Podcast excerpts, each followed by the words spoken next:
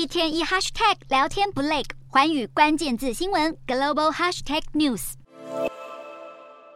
进入二零二三，全球债市可说是非常热闹。彭博统计，光是一月的前十八天，全球投资级和高收益公债及公司债发行规模已经达到五千八百六十亿美元，相当于十八兆台币。全球债券价格更已经上涨百分之四点一，是一九九九年有数据以来最强的开局表现。分析指出，通膨出现降温的迹象，让市场预期全球主要央行有望放慢升息的脚步。再加上全球经济面临衰退，压力山大，让固定收益资产有潜力进一步上涨。都让债券在今年扭转颓势，成为资金寻求停泊的避风港。彭博更预测，今年美国投资级的公司债报酬率将达到一成，是垃圾债估值的两倍；而新兴市场债券报酬率有望达到百分之八，欧元投资级公司债已有百分之四点五。然而，全球发债的情况并不平均，欧元债发行额比去年同期激增近四成，创下新高；美元债则是持平。二十三号起，中国将因春节假期休市一周，基地债暂停发行，可能使亚洲债券的供给减少。另一方面，俗称垃圾债的高收益债券，开年以来总发行额不到两百四十亿美元，是四年以来最低。除了因为过去几年来发债者已经拉长了到期的年限，要等到殖利率进一步的下降时再发行，也因为投资人担忧这些企业安度经济衰退的能力。不过，已经有讯号显示，高收益债需求不久后便可望回升。